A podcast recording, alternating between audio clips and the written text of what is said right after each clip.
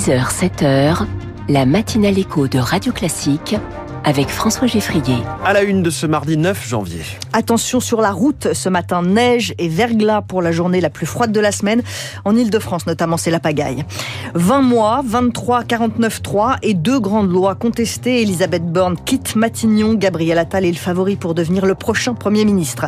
Et puis la guerre entre Israël et le Hamas va-t-elle jouer un rôle dans l'élection présidentielle américaine? C'est une des questions de 2024. Après ce journal, que veut faire Bruno Le Maire quand il parle de l'union des marchés de capitaux en Europe Explication dans les titres de l'économie à 6h10. 6h15, la France de demain. On retourne à Las Vegas au CES avec les micro-batteries d'une start-up française, mille fois plus puissante qu'une pile bouton de la même taille. Et puis question dans les classiques de l'économie, pourquoi la dette publique devient un problème? Réponse de Natacha Valla à 6h20.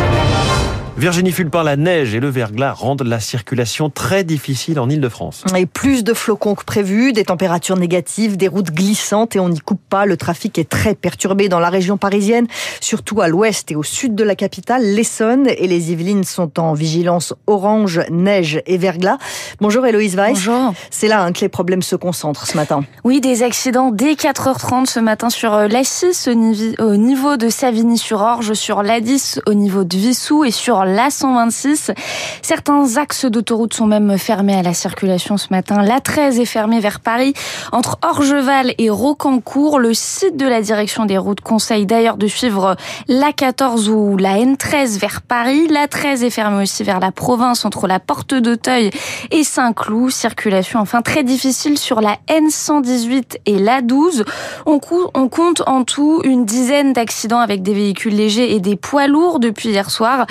À 1h du matin, par exemple, un pic de 150 km d'embouteillage en Ile-de-France était atteint.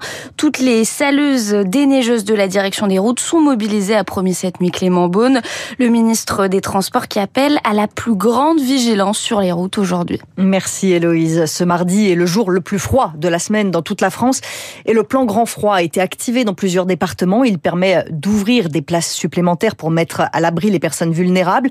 D'ailleurs, 120 millions d'euros supplémentaires ont été débloqués hier pour l'hébergement d'urgence.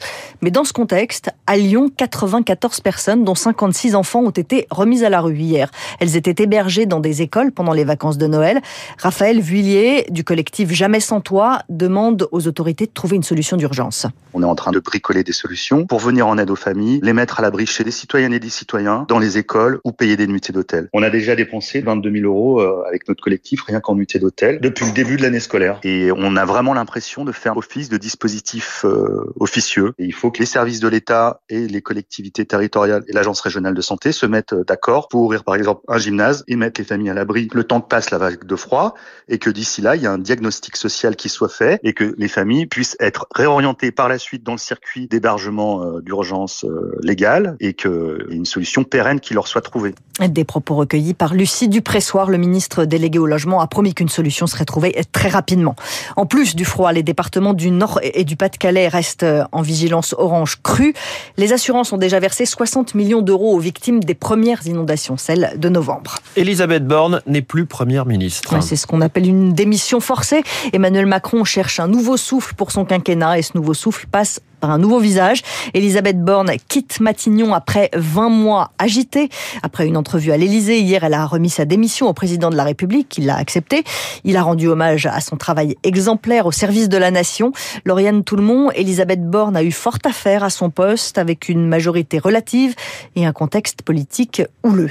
Parce que je suis attachée à notre modèle social et parce que je crois. Sourcil français poussant la voix sous les huées, Elisabeth Borne au perchoir fait passer en force la réforme des retraites. C'est l'une des images qui restera d'une première ministre sans majorité ni marge de manœuvre. Que je suis prête à engager ma responsabilité. À 23 reprises, elle aura prononcé ces mots. Sur le fondement de l'article 49, alinéa 3 de la Constitution. 28 fois, elle leur fait face à des motions de censure, un record dans la 5ème République. Sur les retraites, elle y échappera à 9 voix près. La majorité requise n'étant pas atteinte, la motion de censure n'est pas adoptée. Technocrate, directrice de cabinet, ses détracteurs n'ont jamais été tendres avec Elisabeth Borne. Il lui manque la petite flamme qui fait de vous un politique, souffle un membre de sa propre majorité. Elisabeth Borne semble pourtant être partie à contre-cœur de Matignon dans sa lettre au président de la République, elle écrit « Vous m'avez fait part de votre volonté de nommer un nouveau Premier ministre, alors qu'il me faut présenter la démission de mon gouvernement.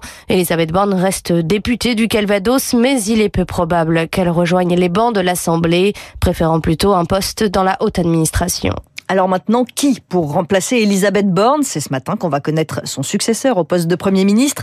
Et le nouveau grand favori, c'est Gabriel Attal. Le ministre de l'Éducation nationale n'a jamais caché ses ambitions. Et à 34 ans, il est souvent présenté comme l'héritier d'Emmanuel Macron.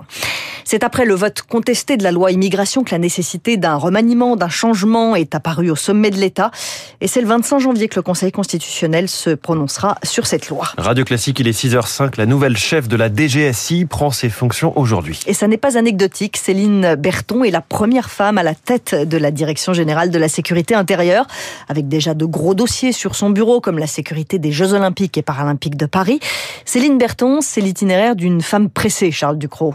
Originaire de Seine-Saint-Denis, fille d'un officier du renseignement, Céline Berton est à 47 ans une femme respectée par ses pairs pour son parcours sans faute et sa vie dédiée à la police. Diplômée de l'école nationale de la police en 2000, commissaire à 25 ans, point de départ d'une ascension fulgurante, Céline Berton devient la première femme à être nommée numéro 2 de la police l'année dernière.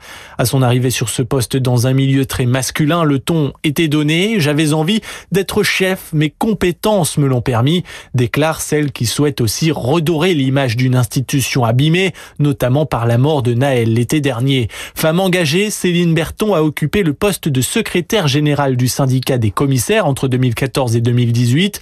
En 2016, elle se penchait déjà sur les menaces qui pèsent sur la France confiant une analyse à nos confrères de l'Obs.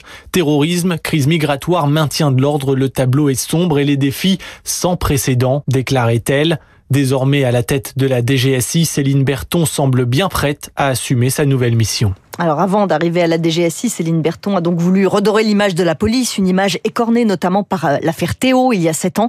Trois policiers devant les assises de Seine-Saint-Denis à partir d'aujourd'hui pour violence volontaire lors de l'interpellation euh, du jeune homme à Aulnay-sous-Bois. Cette affaire Théo était devenue le symbole des violences policières. Pour Jean-Michel Schlosser, ex-inspecteur de police, aujourd'hui sociologue spécialiste des transformations dans la police, les images diffusées lors de chaque affaire n'arrangent pas les rapports entre population et policiers.